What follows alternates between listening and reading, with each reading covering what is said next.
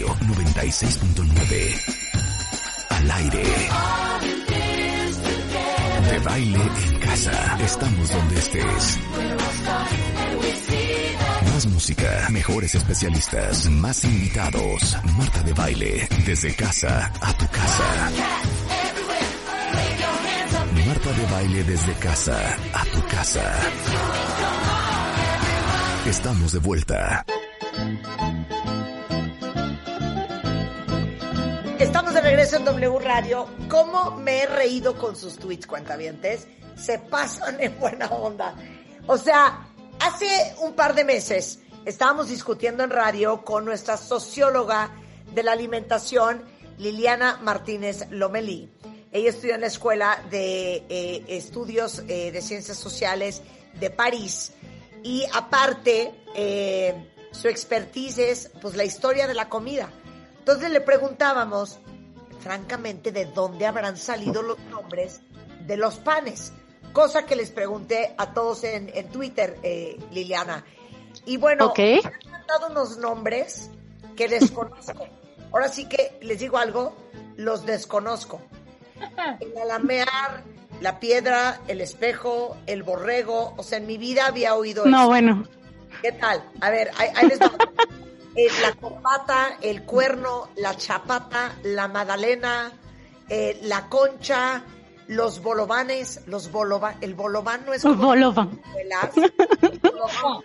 Los bolovanes, el ojo de pancha, el beso, las rejas, el ojo de buey, el ladrillo, este, a ver qué otro me falta por aquí que me carcajeaba. Yo No tengo que idea cada qué panadero ya inventa, ¿no?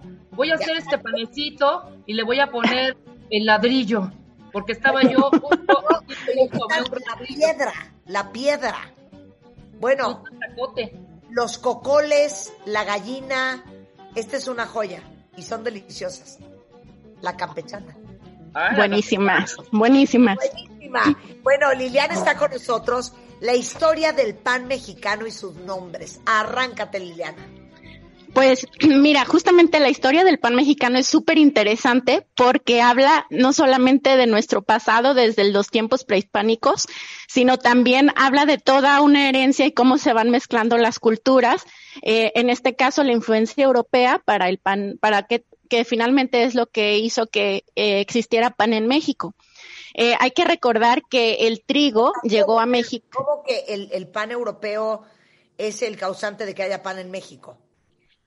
Primero por la llegada del trigo y segundo vamos a ver en en diferentes episodios de la historia cómo las migraciones y las intervenciones eh, extranjeras trajeron también a mucha gente que vino aquí a dar su expertise en la elaboración del pan. Pero si nos remontamos, por ejemplo, desde el tiempo prehispánico, no existía el trigo en México, evidentemente, Claro. pero lo- los ancestros del pan, digamos, en aquellos tiempos eran elaborados con maíz o con amaranto reventado con miel y se les daban diferentes formas como de lotitos, de caracoles, etcétera, según eh, diferentes tiempos de la cosecha, porque así como estaban hablando hace un momento del Día de Acción de Gracias, recordemos que anteriormente la vida social de de los pueblos se regía justamente por los tiempos de cosecha, los tiempos de sembrar y todo esto regía muchas de las cosas que comían, pero no nada más de comían, sino también cómo se convivía alrededor de, de la comida. Entonces llega el trigo de España y eh, en 1524 empiezan a elaborarse panes en México. Al principio, los españoles los elaboraban eh, para consumo mm, propio, o sea, no existían panaderías, pero con el tiempo eh, algunos de las poblaciones indígenas empezaron a aprender cómo se elaboraba el pan y eh, algunos también criollos decidieron abrir panaderías en la Ciudad de México. Y estas panaderías eh, eran tan reglamentadas que, por ejemplo, el cabildo decía, estos panes eh, tienen tanto tiempo de cocción, tienen que pesar tanto, tienen tanto de humedad. Y a cada pan se le ponía un sello, que era el sello de un panadero. Cada panadero tenía su sello. Entonces, si por ejemplo, a ti tú te comías un pan y te caía mal, eh, por el sello del pan podían identificar quién era el panadero que te había intoxicado, por decirlo de una manera. Entonces, bueno, los panes se elaboraban en estas panaderías y, por ejemplo, aquí hay un dato curioso. Em, la harina más refinada, o sea, la harina más eh, blanca, eh, estaba reservada para las clases altas y la harina más oscura era para elaborar lo que en ese tiempo llamaban el pan vaso, que es como el pan bajo, y después eso derivó en el pan vaso, claro. No, no, no lo puedo creer. O sea, el pan vaso es pan bajo. Pan bajo, que es como el pan, en ese tiempo no es el pan vaso que conocemos ahora que lleva eh, chorizo y el pan remojado en chilacate, sino que era un pan que era elaborado con la harina más oscura, con la harina menos eh, refinada. Entonces, de ahí el nombre que ya después evolucionó a lo que conocemos ahora como pan vaso. Qué divina historia. Oye, te puedes soltar el micro, ¿eh? Suelta el micro para ah, que perfecto. perfecto. Perfecto. ahora, seguimos. Continuamos con la clase. Bueno, entonces en los siglos XVII y XVIII vemos que hay migraciones alema, eh, perdón, italianas y francesas a México y ellos empezaron a traer las técnicas de elaboración de pan. Eh, en el, eh, por ejemplo, a finales del siglo XIX había 48 panaderías en la Ciudad de México y muchas de estas panaderías funcionaban gracias a esta técnica de panaderos que trajeron principalmente eh, dos intervenciones francesas en México. Hubo dos intervenciones francesas históricas. Una en particular, la de 1838, le llaman la guerra de los pasteles. Claro. Le llaman así porque, eh, bueno, México era un hervidero, inestabilidad política, eh, inestabilidad social. Entonces, en aquel tiempo, Napoleón, Napoleón III, con sus ánimos conquistadores, nada tonto, quería tener pretextos para invadir México. Y sucede, en ese tiempo estaba Antonio López de Santa Ana, que fue este famoso dictador en México, eh, que fue con el que perdimos el territorio de las Californias. Y en ese tiempo él era el, presidente. Bueno, el, entonces hubo un francés que tenía un restaurante en Tacubaya que reclamó que llegaron los soldados de Santa Ana y se comieron todos los pasteles del restaurante y los saquearon. Entonces él reclamaba que se le pagaran sus pasteles, le reclamó al gobierno mexicano y entonces con ese pretexto eh, invaden México. Entonces hay una invasión francesa y con esta invasión francesa, pues al final se retiran los franceses y eh, algunos dicen que perdieron, otros que se retiran, otros que hubo ayuda de, vecinos norteamericanos. El caso es que se quedó una comunidad francesa que se asentó por todo el país y esta comunidad fue la que también trajo diferentes tipos de pan y diferentes técnicas que abonaron a lo que ya se elaboraba de pan en México. Y pues poco a poco el, el, pan se fue haciendo tan popular que ya no nada más se vendía en las panaderías, sino también en unas cosas que se llamaban las pulperías, que es lo que hoy diríamos que es como la miscelánea en México, ¿no? Em, em, bueno, los panaderos son súper importantes, eran súper importantes para la vida del barrio, o sea, en México decimos hasta a qué hora sales por el pan, por esta costumbre de tener la panadería de barrio en la que, por ejemplo, las personas se acostumbraron a que a ciertas horas salía el pan caliente y los panaderos sacaban pan caliente en la mañana y en la tarde noche. Entonces las personas iban a formarse a consumir pan caliente y esto también era muy popular durante el siglo XX. Y, eh, por ejemplo, en 1950 hubo un señor que se llamaba Antonio Ordóñez Ríos, que fue quien tuvo la idea de que las panaderías tuvieran los panes exhibidos y fuera como una especie de autoservicio, que es la panadería de barrio que todos conocemos en México. Si se fijan, por ejemplo, en otros países, cuando vas a comprar panes, em, generalmente hay vitrinas y tú tienes que decirle a la señorita, deme el cuernito, deme la dona. Y acá, este, esta fue una idea de este señor y se hizo tan popular que es una cosa muy mexicana esto de que las panaderías sean de autoservicio. O sea, yo, crecí con una panadería cuando llegué a vivir a México, que estaba muy cerca de mi casa, en, en una zonita comercial, que tristemente al paso de los años desapareció. Pero la gran diversión era agarrar tu charola, como lo hacemos hoy en una panadería como el globo o el isondo o trico, que agarras tu charola de metal con tus dos pinzas y vas viendo y vas agarrando tus panes, que es increíble. Entonces, eso nació en 1950, eso no existía antes.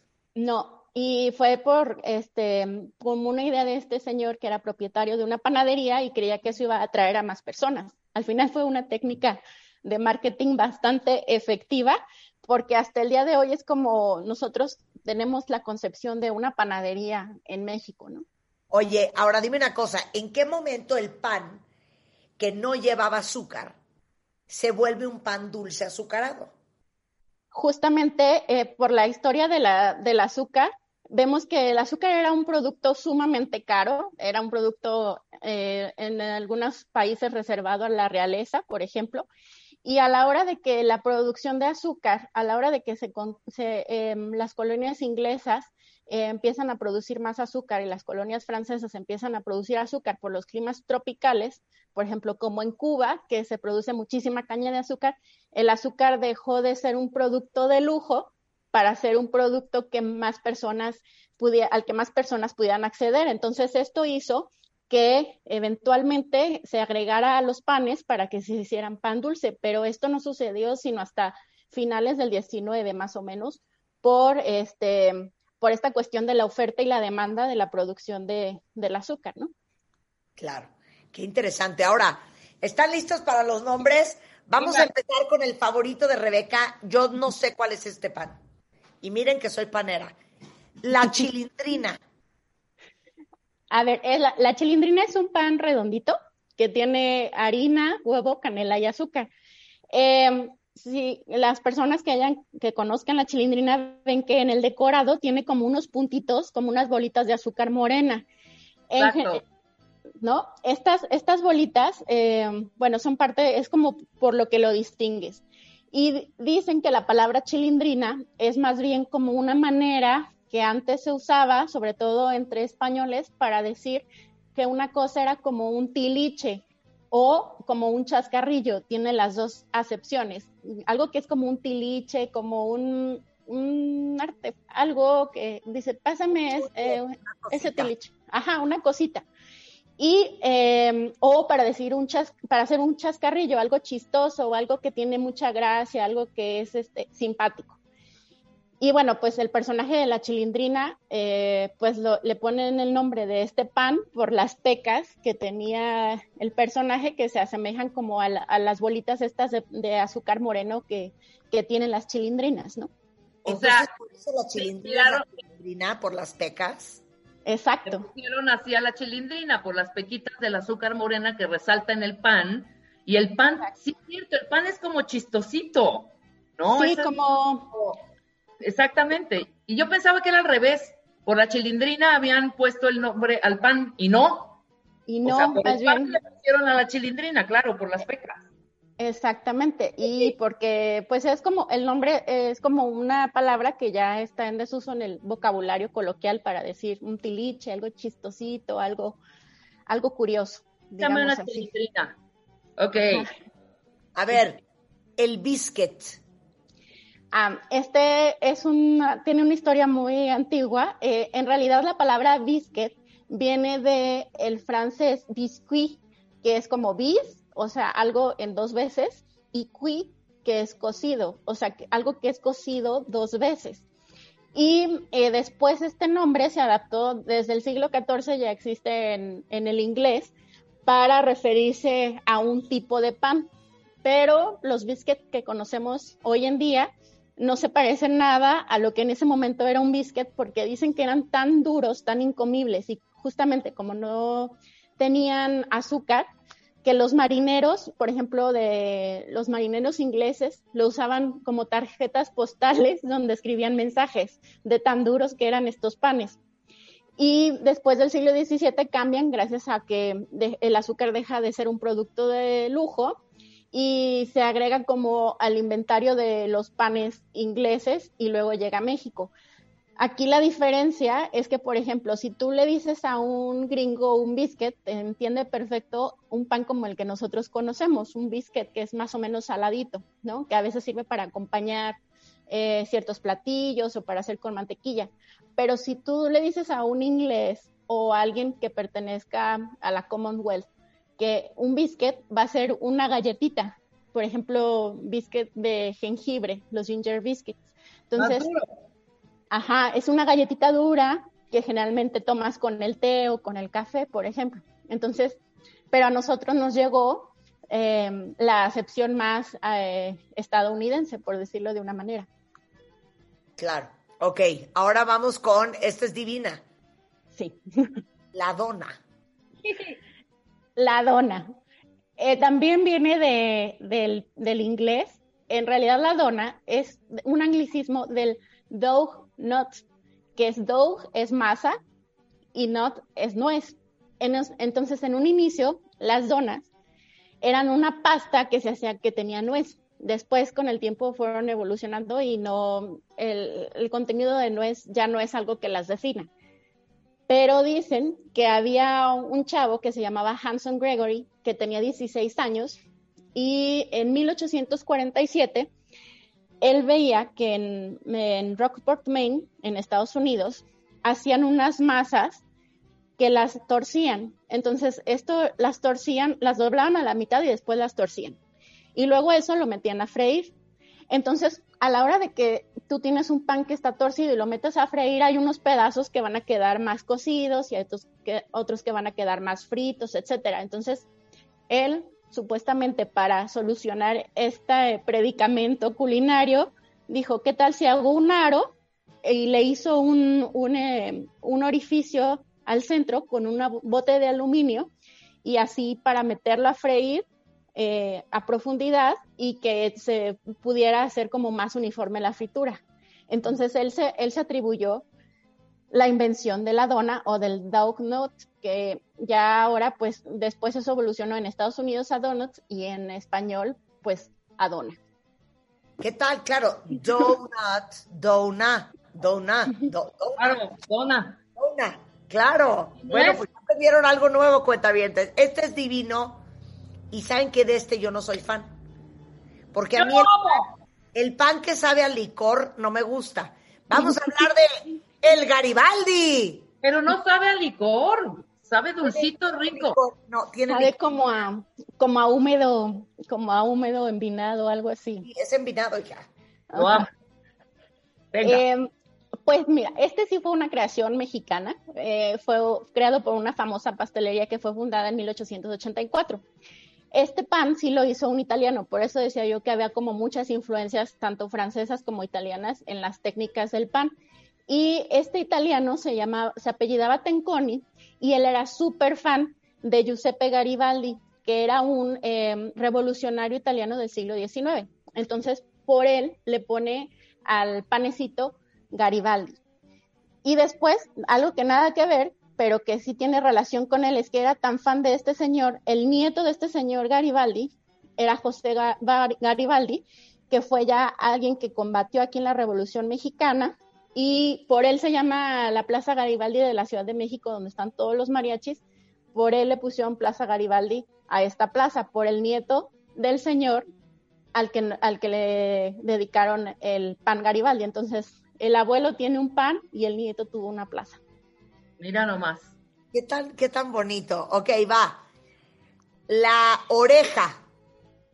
La oreja le dicen así por la forma. En realidad la oreja es de origen francés. En Francia la conocen como palmier o incluso corazón de Francia, cœur de France. En otros idiomas le llaman, por ejemplo, oreja de puerco. En inglés es pig's ear. También apareció a inicios del siglo XX en Francia. Y el hecho de que viniera tan rápido a México y se hiciera tan popular fue porque hay que acordarnos que a inicio del siglo XX Porfirio Díaz era el presidente en México y era extremadamente francófilo. Para él toda la, todo lo que tenía que ver con la cultura francesa era sinónimo de progreso y de civilización. Entonces mm, quería copiar muchas de las formas, de los usos, de las costumbres, de la urbanidad, de la arquitectura, en fin. Y entre las cosas que se hicieron populares, entre, sobre todo entre las élites, era el consumo de las orejas, que venían como un delicatessen desde Francia. Y ya después las empezamos a elaborar aquí. Qué cosa más interesante. Esta para irnos a corte. La concha. Este es uno de, la verdad es que las conchas es el pan mexicano más conocido en el mundo. Sí son, son un pan mexicano y dicen que las conchas datan desde la época de la Nueva España y era un pan consumido solamente por criollos, porque para elaborarlas tenían que usar esta harina que era más cara, que era la harina refinada.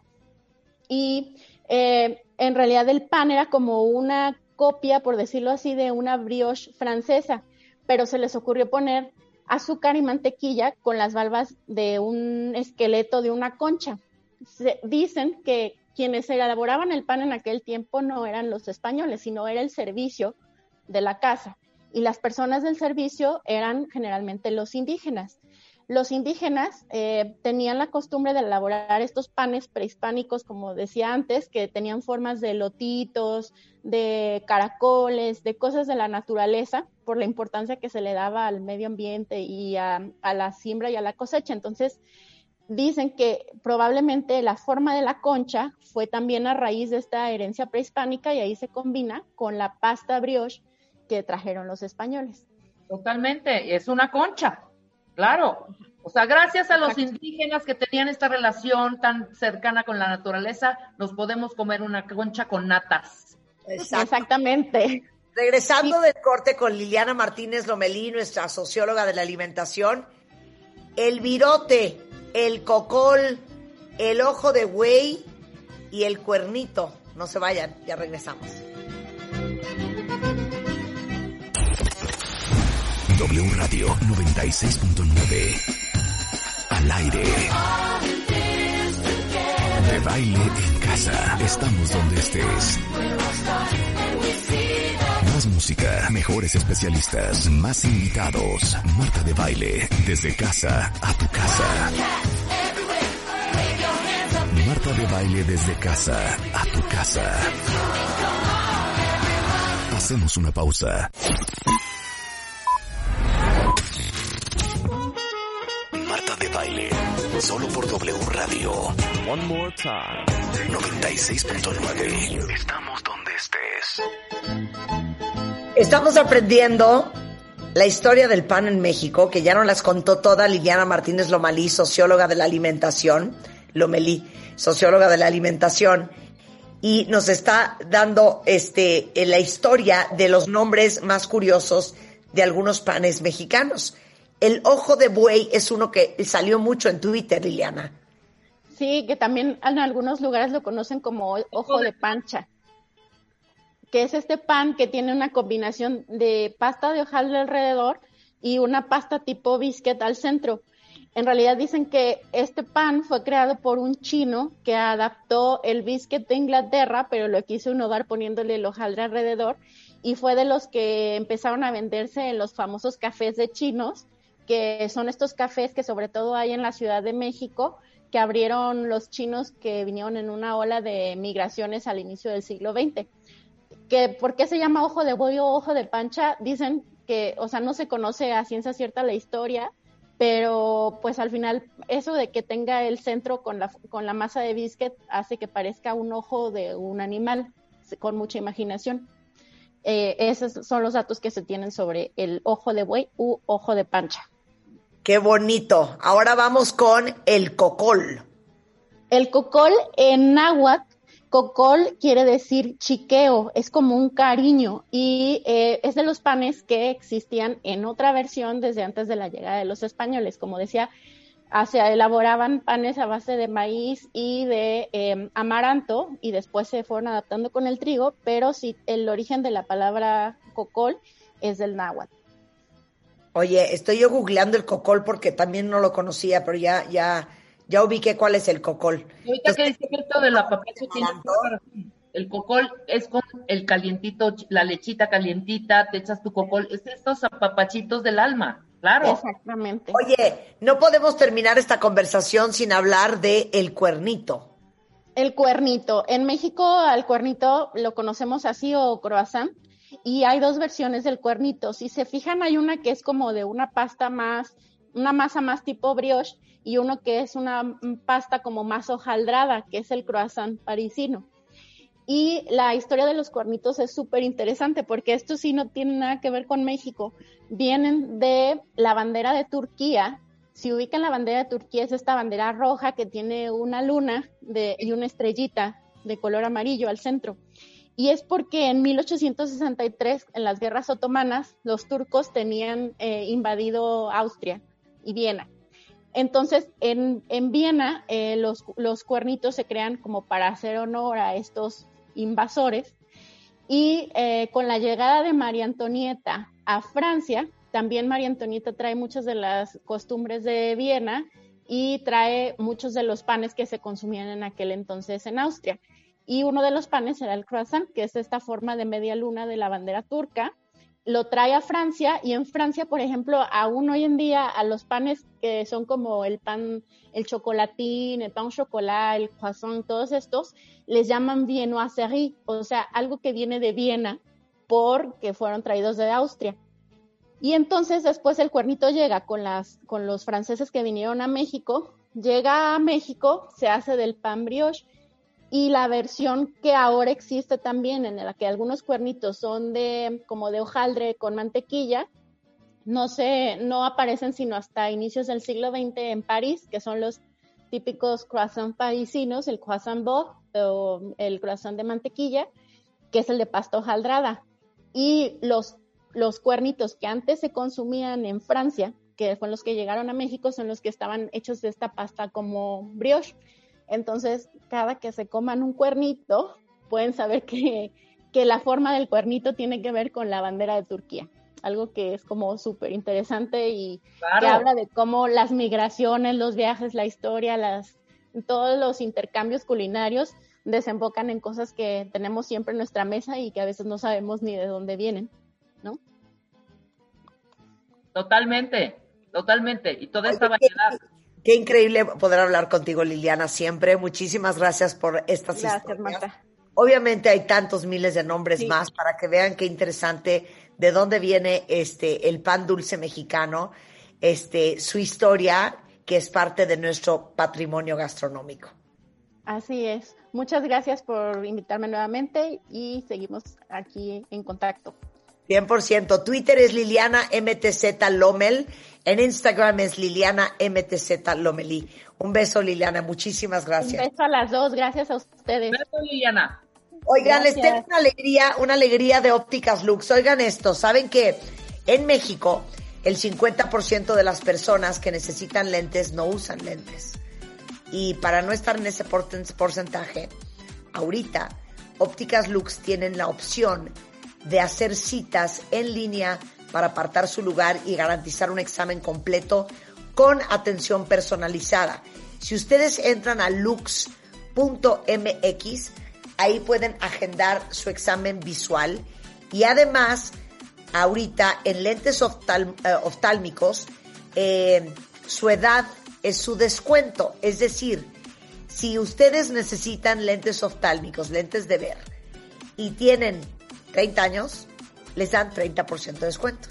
Si tienen 60 años, les dan 60% de descuento y aparte un bono del 30% de su compra para un segundo par.